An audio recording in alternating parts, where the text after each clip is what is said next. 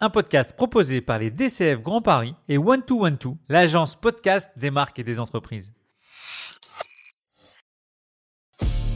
700 000. En France, ils sont 700 000 commerciaux et dirigeants commerciaux avec chacun leur expérience, leur technique et leur savoir-faire.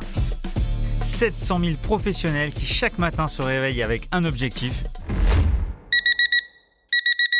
le closing.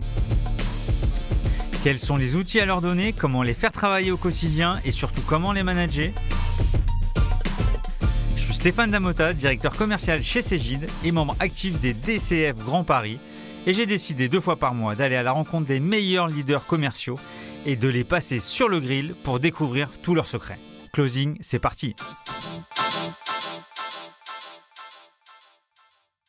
Je suis très content de recevoir le premier Chief Revenue Officer euh, au sein de Closing. J'ai nommé Nicolas Prenat, donc Chief Revenue Officer chez Accolade.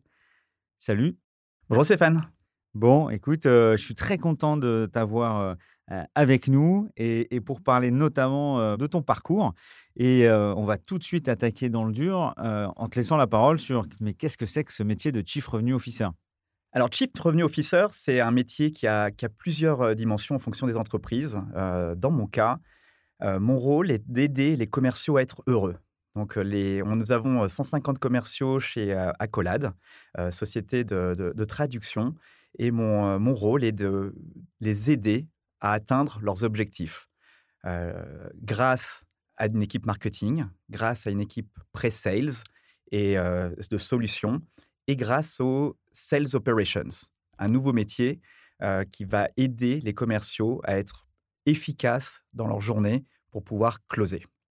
Bon, écoute, euh, tu me rends la tâche facile, parce qu'on dit toujours dans les podcasts, c'est les 15 premières secondes qui doivent euh, accrocher ses auditeurs. Là, en disant que tu rends les commerciaux heureux, normalement, l'accroche, elle est, elle est top. Bon, plus sérieusement, donc tu as parlé donc, de trois, trois, trois rôles. Direction marketing, bon, ça, c'est assez classique. Pré-sales, donc avant-vente. Euh, avec une petite touche sur des spécialistes aussi qui sont dans cette équipe-là, et, on reviendra dessus. Et puis le troisième, qui est pour moi un pilier de cet échange, c'est les sales operations, sur lesquels on a déjà discuté avec euh, d'autres, d'autres invités et, qui, ont, des fonctions euh, similaires, ou qui travaillent avec les sales operations. Donc si tu avais à, vraiment décrypter, qu'est-ce que le métier de sales operations? Alors, Sales Operations, il y, a, il y, a, trois grands axes. Il y en a un, le premier qui est la stratégie, le deuxième, qui est les business operations, c'est mettre de l'huile dans les, euh, dans les rouages. Et le troisième, qui est la sales excellence. Donc stratégie, opération et excellence. Dans la sales stratégie, quel est le rôle des sales operations? Bah, C'est de définir une, une go-to-market. C'est-à-dire, il faut savoir où est-ce qu'on joue, quel est le terrain de jeu et où est-ce qu'on veut aller dans notre marché. C'est savoir ce qu'on vend et à qui on le vend. Et la troisième chose, c'est comment on le vend.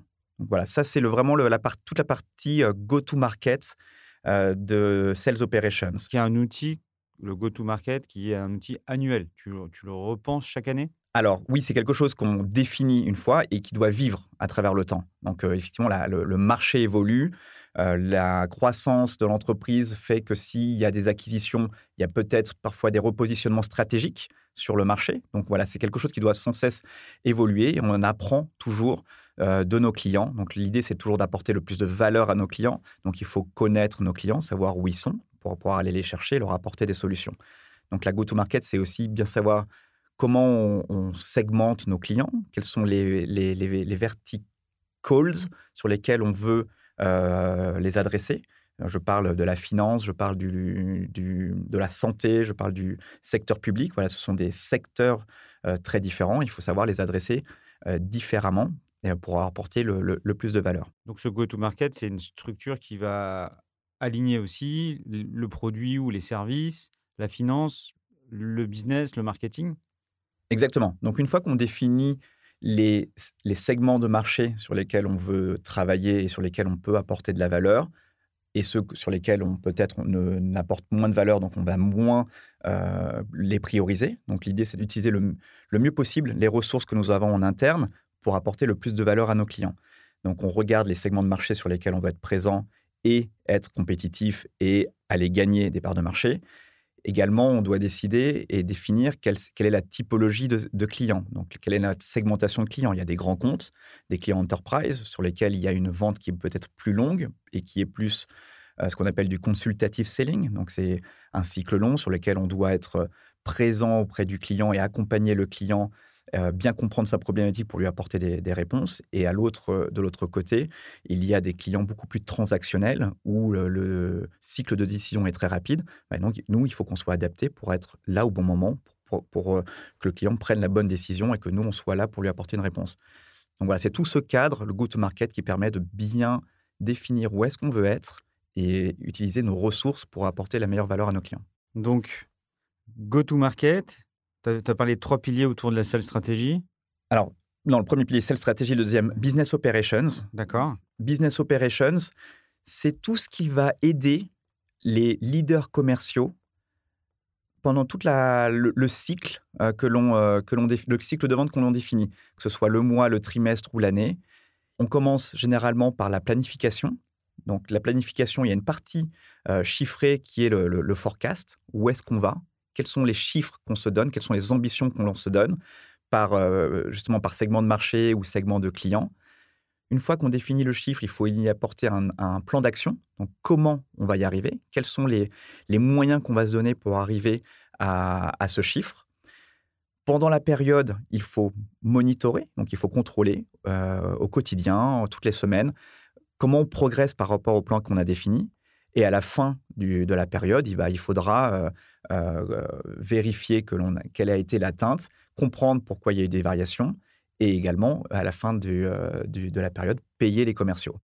Donc c'est là où SalesOps peut apporter énormément. Et la, la, revue de territoire, tu la mets dans Business Opération? Oui, ça c'est ce qui se passe en début de période, pendant la planification. Quand je dis il faut un plan d'action, bah, effectivement, il faut s'assurer que chaque euh, chaque sales, il ait bien connaissance de son territoire, qu'il ait connaissance de son objectif. Ça, ça fait partie évidemment de l'efficacité euh, commerciale, de commencer une période, le trimestre, en, ayant, en étant super clair de quels sont les objectifs pour chaque commercial de l'équipe, le territoire, la target, le plan de rémunération. Tout ça fait partie de l'efficacité et tout ça rentre dans euh, Business Operations. Juste pour décrypter la, partie forecasting, en gros, on a son CRM, il y a le sales qui présente ses chiffres à son manager, puis son manager à son directeur. Et entre la somme des opportunités qui peuvent être pondérées et le forecasting, c'est ce qu'on appelle le commitment, l'engagement, soit en, dans le meilleur des cas ou dans le cas le plus mesurable, on va dire. Et en fait, c'est ce qui met une couche supplémentaire pour qu'on ait ce qu'on appelle l'accuracy, c'est-à-dire l'atterrissage le plus proche entre ce que euh, le CRM prédit et ce que euh, bah, la, force commerciale va ajouter comme savoir, euh, comme savoir sur, sur le deal. Est-ce que je suis dans le juste? Oui, alors le, le, le, forecast est effectivement très important. Il y a différentes manières de, de, le faire. Il y a une vision très top-down. Donc, le management a une ambition de croissance, plus 10% au niveau du groupe. Après, il va falloir trouver comment on va y arriver. Euh, parce que cette croissance, elle est dictée par une ambition, par une croissance marché, par euh, des éléments extérieurs et internes également.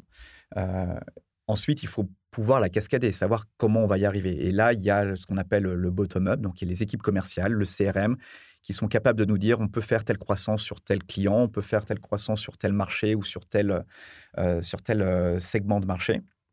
Donc on compile toute cette information pour essayer de trouver le meilleur chiffre et donner la direction à l'ensemble des équipes commerciales. Parce que un des vecteurs d'efficacité d'une équipe commerciale, c'est d'avoir des objectifs atteignables. Et ça, c'est tout un art qui est, qui est partagé entre, entre la direction générale, la direction financière, la direction euh, commerciale et les équipes Sales Operations qui sont là au milieu pour faire en sorte de réussir à tout consolider et de faire ressortir le meilleur chiffre qui permettra la meilleure efficacité.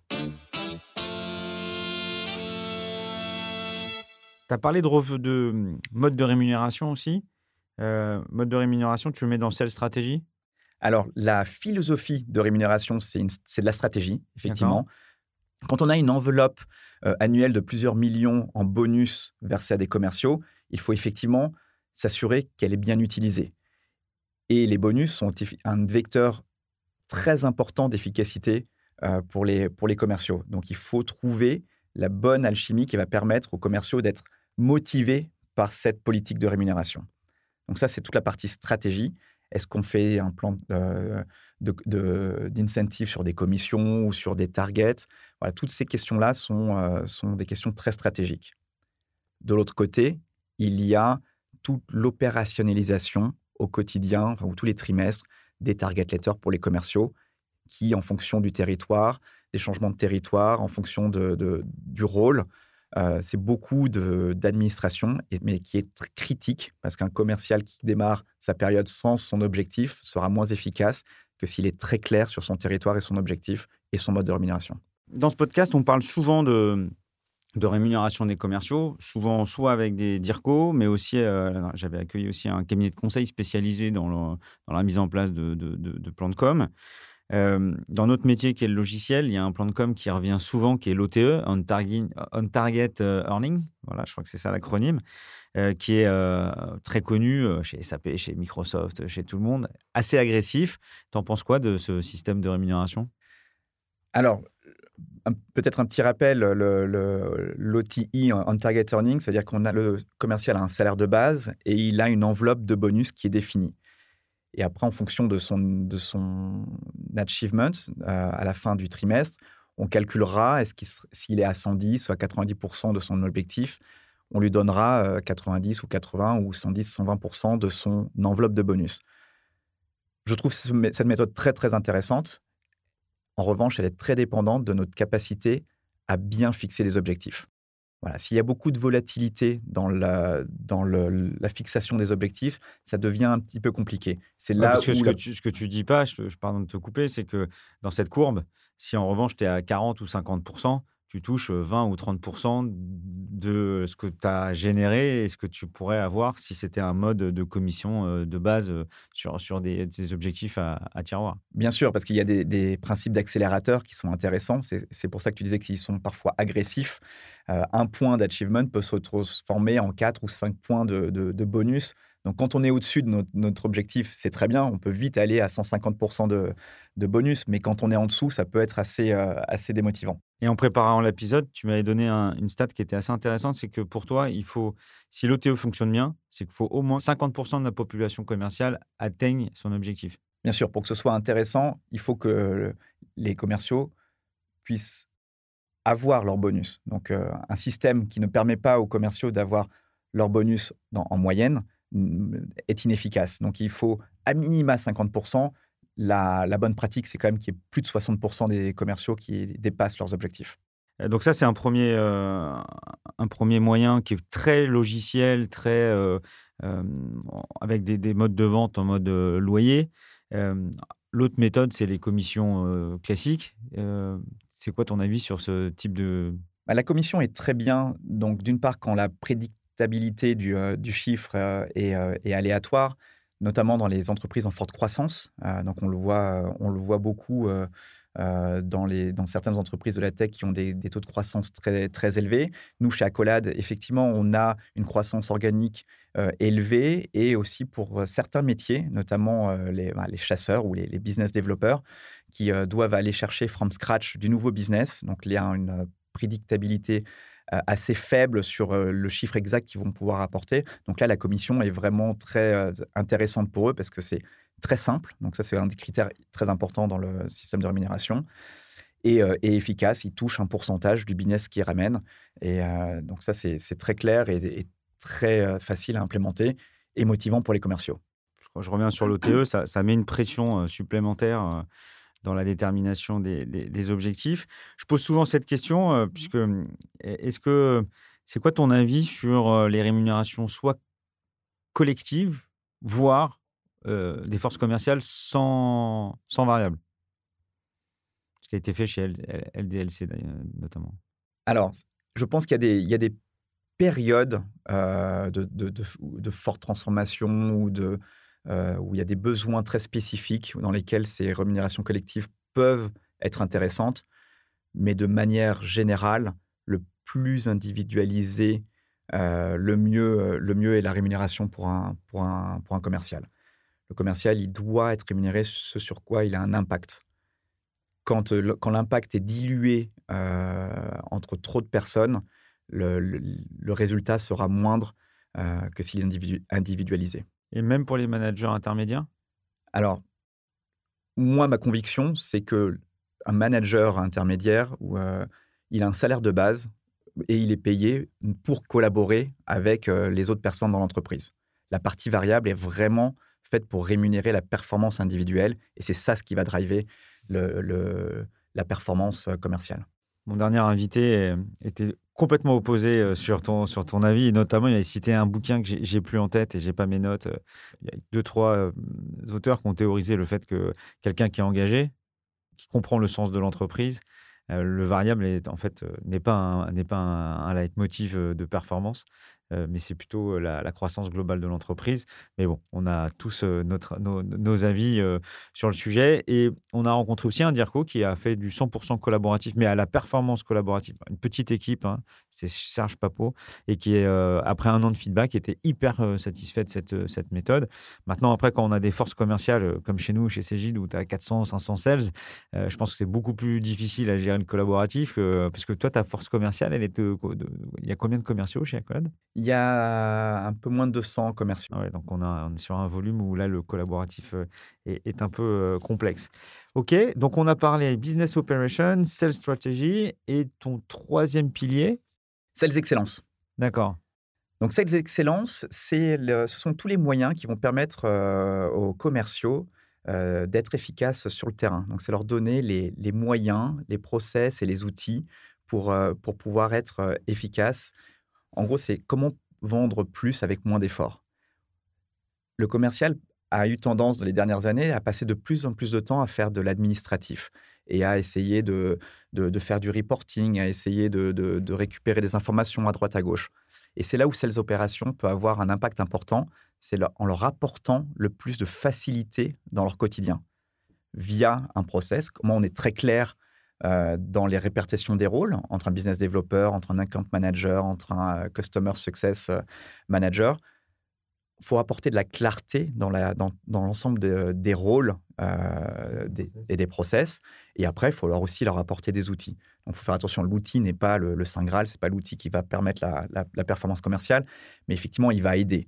Et, euh, on, est très heureux d'apporter des solutions euh, qui, permettent, euh, qui permettent à nos commerciaux d'être, d'être efficaces, que ce soit l'outil CRM et tous les outils qui rayonnent, qui apportent de l'intelligence dans la, dans la data ou de la facilité d'exécution, dans les, comme les outils de sales automation ou de social selling. On reviendra sur, euh, sur ta suite logicielle après, si tu veux bien. Euh, quand tu parles de Sales Excellence, est-ce que c'est un cousin du Sales Enablement? Oui, oui. Alors, il y, a plusieurs noms Sales Excellence, Sales Enablement. Euh, pour moi, y a, effectivement, il y a, y a, plusieurs noms qui veulent dire la même chose. on, on, peut aussi inclure le, sales training, donc comment on fait en sorte que, que les équipes commerciales soient toujours formées pour, euh, euh, les, pour s'adapter aux évolutions du marché, aux évolutions de nos clients. Je parlais tout à l'heure de, de consultative selling, donc les, clients, euh, les grands comptes. Il faut effectivement être, avoir des commerciaux qui sachent parler, qui sachent apporter des solutions à ces grands comptes.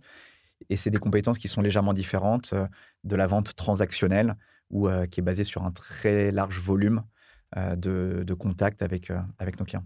Donc, si j'ai bien compris, le Chief Revenue Officer, lui, ne manage pas les commerciaux alors? Alors, c'est ce que je disais au début, euh, il y a des, c'est un, nom à géométrie variable.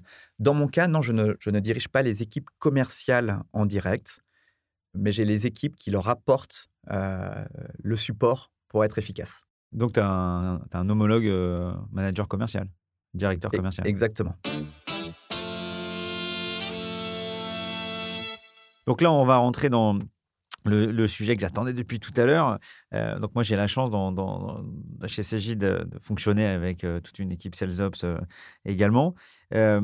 quand, pour des directeurs commerciaux qui nous écoutent, euh, donc, euh, commencer à faire les, plans de com, commencer à, penser au go-to-market, euh, les objectifs, le suivi des forecasts. On peut se dire, mais mince, ça, c'est. Il y, a un vrai sujet de, croisement des, fonctions avec un DIRCO qu'on peut retrouver dans une PME qui est sans, sans, sans. Comment on définit le rôle de qui fait quoi? C'est très intéressant. C'est un partnership euh, très fort entre l'équipe commerciale et les équipes euh, sales operations ou euh, les équipes d'un CRO. Il faut que le partnership soit, très très fort. On, doit travailler main dans la main, on a le même objectif et, ça crée un esprit d'équipe très fort et l'idée, c'est de pouvoir spécialiser, de libérer du temps aux équipes commerciales, parce que petit à petit, on leur a toujours demandé plus. Moi, dans mon ancien, dans mon ancien monde, il y avait la direction financière, la direction commerciale, et les deux étaient un peu en confrontation. Et on demande, les directions financières demandaient de plus en plus aux, équipes commerciales d'expliquer les écarts, de, de, faire du reporting. Et à un moment donné, on s'est rendu compte qu'on demandait trop aux équipes de commerciales et qu'elles vendaient, du coup, elles avaient moins de temps pour vendre. C'est comme ça qu'a pu naître cette fonction de sales operation, un peu entre les deux, qui est capable de faire tampon, d'apporter un support aux équipes commerciales et d'apporter des réponses aux équipes financières pour pouvoir redonner du temps et de l'espace aux équipes commerciales pour faire leur travail, qui est de vendre. Les équipes Sales Operations au milieu, elles sont là pour fluidifier, aider, apporter de la valeur et libérer du temps. Et qu'est-ce que tu réponds aux mauvaises langues qui disent que dans certaines organisations, ils ressemblent plus à des bœufs carottes que des gens qui, euh, qui aident les commerciaux? C'est que le business partnering ne marche pas. Et pour moi, c'est une des clés. On, travaille main dans la main. On apporte, on s'apporte mutuellement de la valeur. Euh, on apporte de la valeur quand on, euh, quand on apporte des, des objectifs en début de période. On apporte de la valeur quand on installe un bon CRM et des bons outils de vente. Et donc, du coup, les, les, équipes commerciales sont très, très heureuses d'avoir euh, des, sales ops qui sont là pour les aider dans leur quotidien. Alors, moi, je vais pouvoir faire un témoignage qui nous a qui nous lie, puisque mon sales ops, c'est Vivien Kotler, et, j'ai la chance d'avoir Vivien avec, à mes côtés chez Cégide. Et c'est vrai que ce que tu dis, je bois tes paroles parce que le fait d'avoir Vivien, c'est un confort de fou, avec un profil plutôt contrôle de gestion et, qui m'accompagne sur le forecasting, qui m'accompagne sur toute la partie chiffrée. et c'est vrai que c'est à la fois un confort, une précision, et puis aussi, ça permet aussi d'aller plus loin dans les analyses. Et quand la, finance me pose des questions assez étendues, j'ai souvent le réflexe de faire transférer, transférer à Vivien. Donc Vivien qui, a collaboré avec toi dans, une, dans une autre vie. On voit de plus en plus d'offres sur les sites. Ça reste quand même très focus sur une catégorie d'entreprise, je ne vais pas donner mon avis avant le tien. C'est quoi la tendance de ce métier et pourquoi on le voit uniquement dans certaines catégories d'entreprises? Alors, ce métier est effectivement plus répandu dans les entreprises anglo-saxonnes à ce stade et dans les, dans les boîtes de la tech.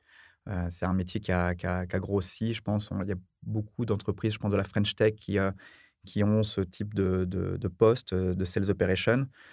De manière générale, je pense que c'est les entreprises en forte croissance qui ont besoin de, de, ce rôle pour pouvoir justement structurer, mieux structurer cette croissance.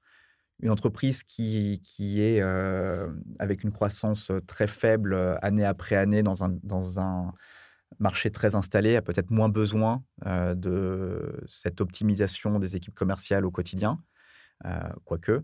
Voilà, donc je pense que la croissance est un des gros drivers de l'émergence de cette fonction.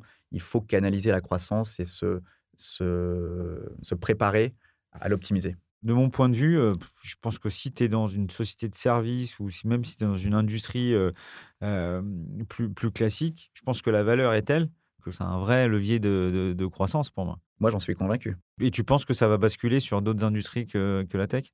Ah oui, j'en suis convaincu aussi. Ouais, moi aussi, je pense. C'est quoi le profil d'un sales ops? Très bonne question. Il est très varié. Euh, j'ai eu la chance de, pouvoir construire une, très belle équipe Sales Operations qui a regroupé des profils très variés, que ce soit des anciens commerciaux, des anciens financiers ou des anciens consultants. Je pense que la variété des profils aussi fait la richesse de cette fonction. Il n'y a pas un, schéma type. On ne va pas recruter soit un ingénieur, soit un diplômé en droit. Il n'y a, pas de, a pas de schéma préétabli. C'est quelqu'un qui a cette vocation d'être un, d'être un business partner. Donc, il doit travailler, collaborer. Il doit avoir un très fort pouvoir d'influence. Donc, il ne travaille pas que dans, son, dans sa ligne de métier et pour sa hiérarchie, il travaille pour les autres. Donc, le business partnering est une, quelque chose de très important pour le sales ops. Après, il y a des, certaines, certaines spécialités. Donc, on parle de la, de la rémunération. Donc, il y a des gens qui doivent être un peu spécialistes de la rémunération pour pouvoir apporter les bonnes solutions d'autres qui doivent être plus dans l'enablement pour un CRM. Donc là, il faut qu'il y ait des personnes qui sachent avoir parfois des droits d'administration sur un CRM ou sur certains outils. Et il y a de l'autre côté les business analysts qui travaillent, doivent travailler beaucoup la data, donc la data qui est, qui est clé hein, dans la performance commerciale. Avoir des bonnes données pour faire des bonnes analyses et comprendre notre performance est très important. Donc là, on va retrouver des profils un peu plus financiers. Et le dernier point, ce sont les profils euh, un peu plus consultant, parce qu'il y a aussi beaucoup de projets à mener. Sales Operation est là pour implémenter euh, des, nouvelles façons de, travailler, des nouveaux outils, des, euh, réfléchir à la, go-to-market, on en parlait au début. Voilà, les profils consultants sont aussi très intéressants pour, pour Sales Operations. Donc ça veut dire que quand on voit toutes ces offres d'emploi, un, futur sales ops doit commencer sa carrière sur indépendant, euh, genre d'école, d'école de co ou, autre. Euh, je commence soit en tant que business, soit finance, soit contrôle de gestion. Et c'est après une première expérience qui peut basculer dans, la partie sales ops? Tout dépend de, la taille de l'entreprise, parce qu'au début, euh, les, premiers euh, arriver dans une équipe sales ops, c'est un peu des touches à tout. C'est aussi ça la richesse de ce poste, c'est que il est très très large, on peut faire beaucoup beaucoup de choses et petit à petit, on va se spécialiser, on va s'intéresser plus à une partie, soit la data, soit l'enablement, et on va se spécialiser. Et quand l'équipe Sales Ops est un peu plus grosse, effectivement, il faut être un petit peu plus spécialisé et on va retrouver des expertises avec différents pôles et différents types de profils. Merci, merci Nicolas pour, euh, pour cette définition du poste de Sales Ops. On va hum, revenir sur euh, Accolade. Quelle est la proposition de valeur d'Accolade?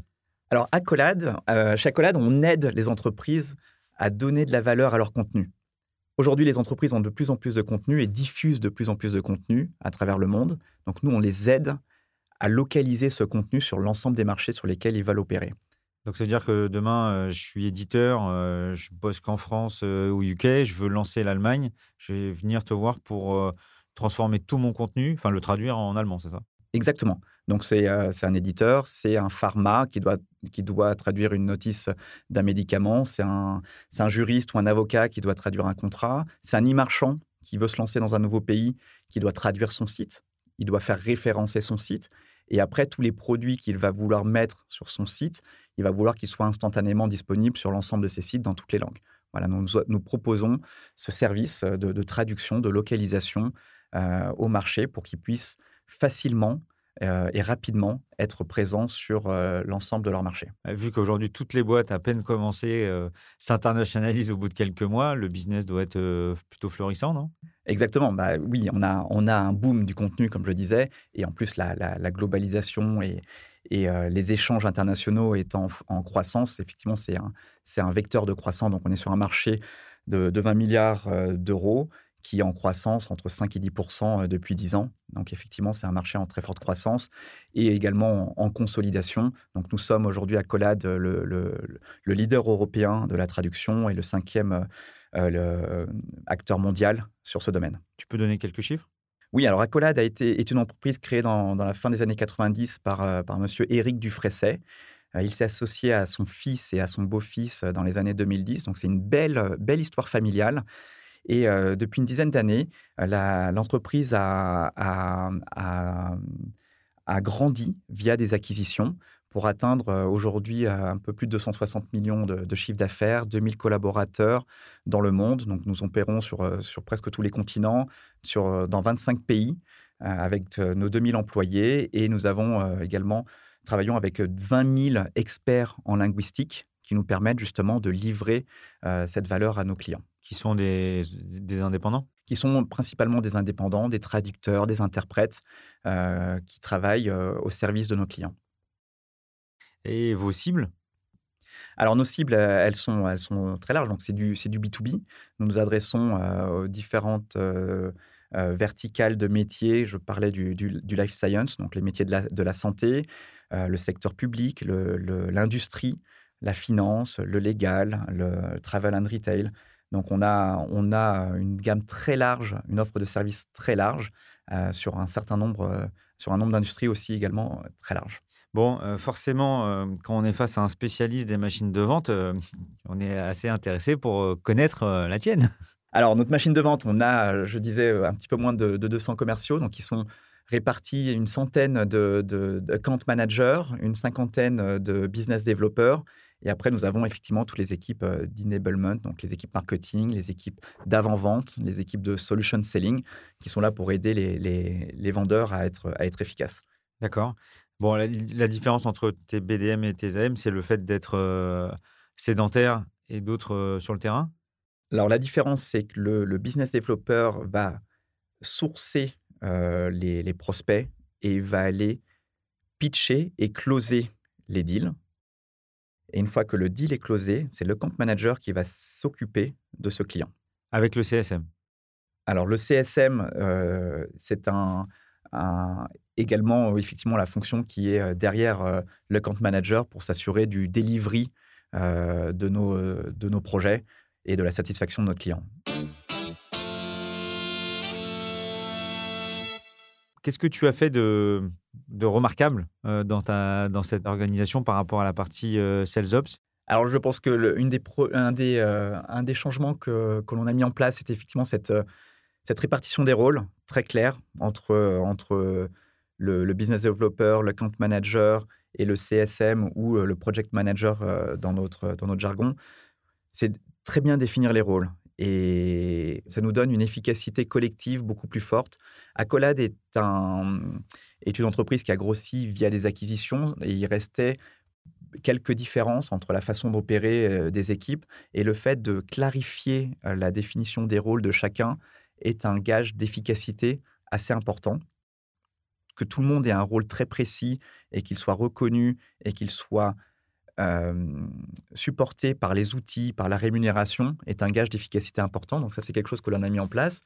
Après, également, il y, a le, il y a dans le Sales Enablement la machine qui permet aux équipes d'être bien équipées, qui a été aussi un, bel achievement là, dans, les, dans, les, dans les 12 derniers mois la mise en place d'un CRM commun à l'ensemble du groupe. C'est assez clé dans une entreprise euh, où il y, a plusieurs, euh, il y a eu plusieurs entités euh, issues de rachats. Voilà, ce qui est important, c'est de les mettre tous dans la même machine commerciale. Donc, un même CRM déployé sur l'ensemble du groupe est un achievement important également la, la, mise en place d'outils de social selling ou de sales automation qui permet aux équipes de, de, travailler de la manière la plus efficace et avec les, meilleurs outils du marché est aussi un, un, motif de satisfaction important. On, est, tu as combien de, de Sales Ops avec toi? Euh, Aujourd'hui, on a trois Sales Ops chez Accolade. Euh, donc un manager avec deux, euh, deux analystes qui apportent toute la valeur dont on vient de parler aux équipes commerciales. Et tu les as organisés comment? C'est par verticaux? Comment tu les as adossés au manager Non, aujourd'hui, aujourd'hui c'est, on est, c'est une fonction globale qui, a, qui, comme je disais au, au début, quand l'équipe est, jeune, donc c'est une, nouvelle fonction chez Accolade, c'est une équipe qui touche un petit peu à tout. Donc, alors j'ai une personne effectivement un peu plus dédiée au sales enablement, qui est un peu plus expert dans, dans les outils, notamment le, le CRM. Mais les autres personnes euh, touche un petit peu à tout, euh, que ce soit dans le business operations, le forecasting euh, et la stratégie. Moi, une bonne pratique que je mets en avant sur, sur la collaboration avec SalesUp, c'est vraiment de les intégrer dans les équipes. Moi, Vivien, par exemple, il est dans tous mes stand-up, il est dans tous mes dojos, tous mes meetings. Et ce qui fait vraiment, bah, d'une part, de connaître de mieux en mieux le métier aussi, et d'avoir une vraie collaboration. et ça, c'est top. Tu as parlé de logiciel. Est-ce qu'on peut connaître ta suite euh, logicielle? Oui, alors on a, beaucoup de chance chez Accolade parce qu'on a beaucoup investi dans notre machine euh, commerciale et on a essayé de s'équiper avec les meilleurs, euh, parmi les meilleurs outils du marché. Donc, pour le CRM, nous avons Salesforce. en outil de Sales Automation, donc c'est un outil qui nous permet de nous adresser à tous nos clients d'une manière très structurée et très efficace. Donc, on a SalesLoft qui nous permet de, voilà, d'envoyer de manière très structurée et efficace des emails et, des, et faire des appels à, l'ensemble de nos, de nos points de contact chez nos, chez nos clients. côté social, selling, donc là, il y a LinkedIn, Sales Navigator, qui nous permet de, voilà, de, de, pouvoir pénétrer nos comptes et de trouver les bons contacts au sein de nos clients existants, mais aussi auprès de nos prospects. Et on a une solution de téléphonie intégrée qui nous permet d'éviter d'avoir les commerciaux qui cliquent, qui passent trop de temps à, enregistrer leurs appels. Donc, on a la solution AirCall. Qui est en train de cartonner, qui est devenu, c'est devenu une licorne aussi, je crois, AirCall. Oui, c'est ça. Hein. J'ai jamais eu l'occasion de, de, voir, de voir l'application. Dans cette suite-là, j'ai envie de te dire, et toute la partie business operation, est-ce que tu as pris un outil pour où tu es sur de l'Excel plus du Salesforce? Alors oui, il y a effectivement des, outils de, connected planning qui sont, qui sont très performants, que j'ai eu la chance de mettre en place dans d'autres entreprises du type Anaplan. Aujourd'hui, chez Accolade, on est, on est sur, sur Salesforce principalement et après du Excel qui marche toujours très bien et avec qui, on, avec qui on arrive quand même à délivrer beaucoup, beaucoup de choses. Bon, j'ai dans, dans, la liste des invités, il y a un commercial de chez Anaplan, enfin un patron de chez, chez Anaplan qui va, qui va être interviewé dans, dans peu de temps. Donc, on pourra euh, creuser ce sujet qui est, euh, qui est vraiment intéressant. Euh, et nous aussi, chez Cégide, on est en mode Salesforce plus Excel. Donc, il y a quand même, Excel est toujours très précis, mais avec ses, ses complexités tout de même. Ce que je te propose, c'est qu'on revienne un peu sur, sur ta carrière études, qu'est-ce que, quelles sont les entreprises qui t'ont, qui, marqué dans, dans ta carrière? Alors, parcours assez classique, j'ai fait une école de commerce. Ensuite, j'ai commencé dans la finance. Je fais du contrôle de gestion chez Soprasteria. Ensuite, j'ai fait un peu d'audit interne qui m'a permis de découvrir beaucoup tous les rouages de l'entreprise. C'est quelque chose qui, me passionne, c'est de comprendre comment ça marche et de voir comment est gérée une entreprise. L'audit interne au sein d'un Génico m'a permis de comprendre beaucoup, beaucoup de choses, que ce soit en production, en ressources humaines, en finance ou dans les équipes commerciales. Ça a été une expérience passionnante. Je suis parti faire un tour du monde avec ma femme euh, en 2010 pour faire un, petit break euh, qui m'a donné la chance de, de trouver euh, un métier qui, qui, qui me plaît maintenant depuis, depuis plus d'une dizaine d'années, qui est d'aider les équipes commerciales à être performantes. Donc, je suis rentré chez, dans l'ad dans tech en 2010 euh, chez Yahoo, euh, donc qui est une, une, entreprise de vente de solutions publicitaires euh, sur Internet. où j'ai aidé la directrice commerciale France, puis la directrice commerciale Europe à être performante via du forecasting, via tout ce qui est sales operations.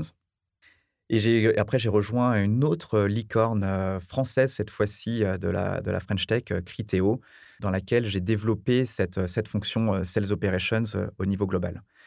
Donc voilà, avec près, après plus de dix ans dans, dans l'ad tech, j'ai rejoint Accolade en tant que Chief Revenue Officer. donc Accolade, une entreprise en, très forte croissance. Et c'est ça, c'est ce qui m'anime au quotidien, c'est voilà de d'aider les entreprises à gérer cette croissance et à s'organiser pour pour en capturer le capturer la meilleure croissance et aider les, aider les équipes commerciales à être performantes dans un contexte où il faut effectivement apporter de la satisfaction à nos clients dans un marché qui est en pleine évolution. Performante et heureuse.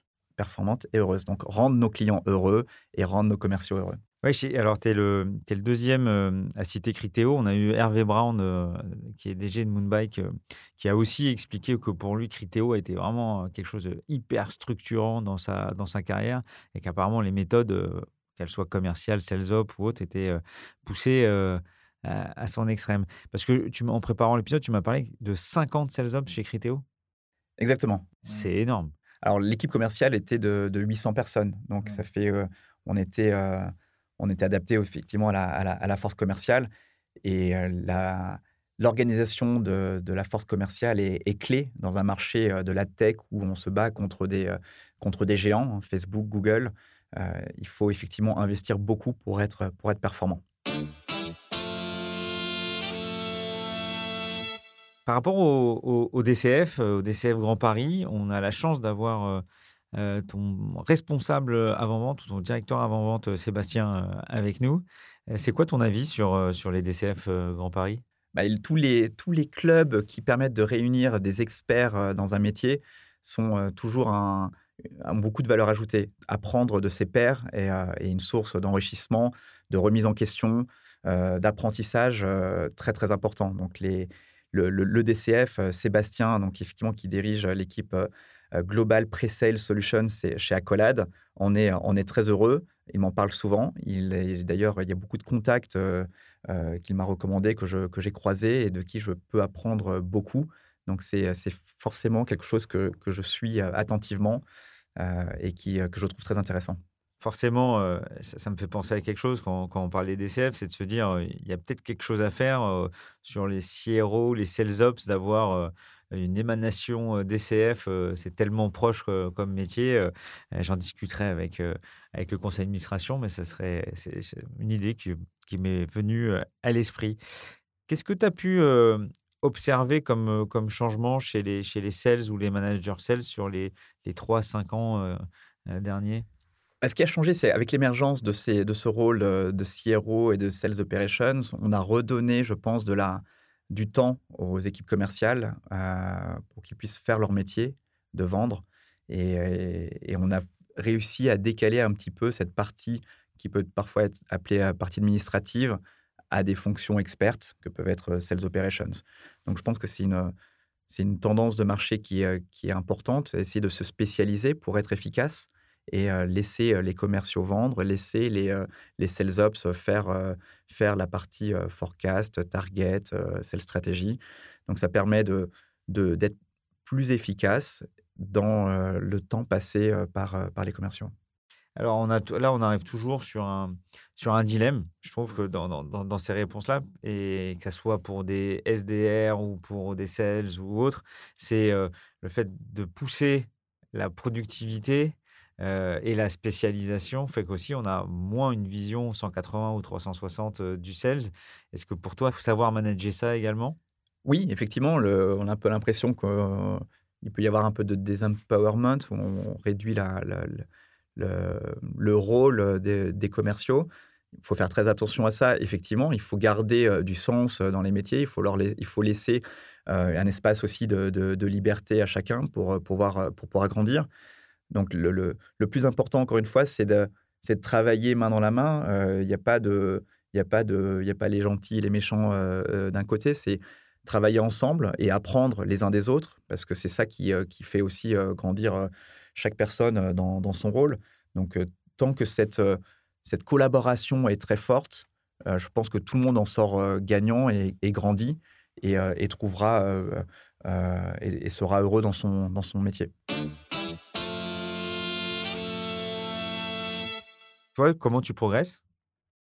Moi, je progresse beaucoup en, apprenant. Euh, comme je disais tout à l'heure, c'est un métier qui, où on a, qui est assez large et qui a beaucoup de, où on touche à beaucoup de sujets et on collabore énormément avec, euh, avec les autres fonctions, donc avec euh, les fonctions des ressources humaines au quotidien. je travaille avec les ressources humaines, que ce soit pour les, pour les, les, les plans d'incentive, pour le, carrière, le développement des carrières des commerciaux, pour pour les, plans de formation, mais également avec la finance, euh, avec, la, avec la production. Donc, c'est un métier très enrichissant, euh, très transversal. Et moi, j'apprends beaucoup en, apprenant. Et, en fait, j'arrêterai mon métier je, quand je serai malheureux. Je serai malheureux quand je n'apprendrai plus. Et en fait, aujourd'hui, euh, je, continue d'apprendre tous les jours. Après, effectivement, d'être dans des, dans des entreprises euh, avec des, des, de beaux challenges et avec de la croissance, euh, il, se passe quelque chose de nouveau euh, tous les jours et tous les mois. Donc, c'est pour moi, c'est une source, vraiment une source de, de, développement et de satisfaction. C'est de continuer à apprendre. Est-ce que tu as un, bouquin ou un podcast à, à conseiller à nos auditeurs? Alors, un bouquin, ça va faire un petit peu, un petit peu faillot, mais le, on m'avait dit que c'était impossible de, mon ancien patron. Euh, je trouve très intéressant dans, la, dans la philosophie. Euh, effectivement, rien n'est impossible et on le voit, on le voit tous les jours euh, avec les, ce qui se passe aujourd'hui dans, la French Tech, mais également dans les entreprises françaises qui ont, qui ont un savoir-faire, qui ont du talent. Accolade, il y a quelques années, c'était une, c'était une petite PME et aujourd'hui, c'est un leader mondial qui a sa place euh, à, côté des, à côté des plus grands. Et, voilà, on apporte de la valeur à nos clients et on, et on continue de, s'améliorer. Donc, effectivement, rien rien n'est impossible. il, faut, il faut continuer à se battre et à croire, à croire en notre ambition et, et, on arrive à faire des, grandes choses. Et c'est un livre qui a bien marché? Je ne connais pas les, résultats en librairie. D'ailleurs, ce côté bouquin ou, comment apprendre les premiers pas pour devenir un sales ops, est-ce qu'il y, y, a un livre de chevet de, de tous les sales ops? Pas à ma connaissance. D'accord. Pas encore. Moi, je te propose de finir là-dessus, mais c'est là, je suis patron de PME ou je suis DIRCO ou je suis DAF et là je me dis mais avec ce podcast j'ai envie de, de, connaître un peu plus le métier de Sales Ops ou j'ai envie de commencer mon aventure Sales Ops. Qu'est-ce que tu conseillerais à un patron de, PME pour, pour, recruter son premier Sales Ops ou intégrer la fonction Sales Ops dans son entreprise?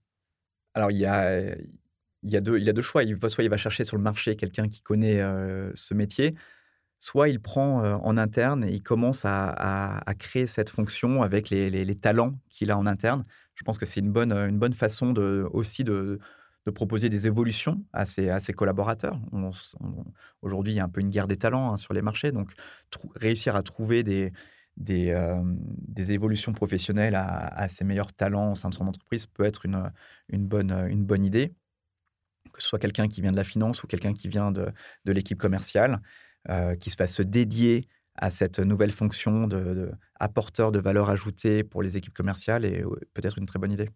D'accord. Donc tu penses plus à intégrer un sachant qu'un jeune qui va venir euh, euh, peut-être moins mettre en place tous les process et il faut, mieux aller chercher quelqu'un qui a une vraie expérience ah, Il faut quelqu'un qui, voilà, qui, qui, a déjà un petit peu d'expérience et de connaissances et, et lui, après, il va pouvoir bâtir et faire grossir cette équipe. Super.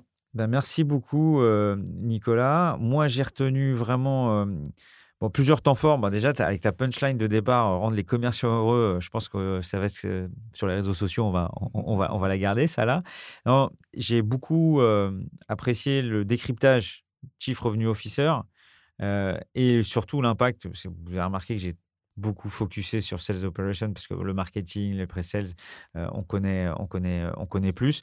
Donc, euh, donc voilà, et ces trois piliers, sales stratégie, business operation, sales excellence, voilà, ça c'est aussi quelque chose que je retiens.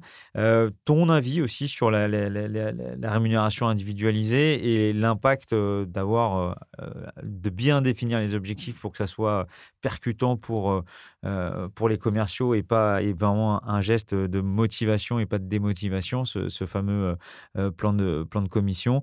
Et, voilà, et puis tout le décryptage de SalesOps, moi perso, je me suis, je me suis régalé. Donc merci. Merci aussi à vous qui nous écoutez, qui nous suivez. N'hésitez pas à nous proposer d'autres profils. Vous voyez, je, suis sorti du cadre direction commerciale et j'ai trouvé ça assez riche. Merci pour votre écoute. Qu'est-ce que tu en as pensé, Nicolas? Bah, très intéressant. Merci à toi, euh, Stéphane, de m'avoir invité. Euh, je suis très heureux de pouvoir partager euh, cette expérience sur ce, sur ce métier et, peut-être donner l'idée à certains directeurs commerciaux de s'équiper de, cette fonction qui, pourra les aider à être encore plus heureux. Bah, en tout cas, moi, tu m'as donné envie et euh, tu as dit aussi une chose qu'il faut vraiment, vraiment, euh, je trouve vraiment importante, c'est la collaboration et bien voir ça comme un booster pour l'entreprise et pas quelque chose qui vient euh, faire un overlap sur, sur nos missions. Donc, merci beaucoup, Nicolas. À merci, Stéphane. À bientôt.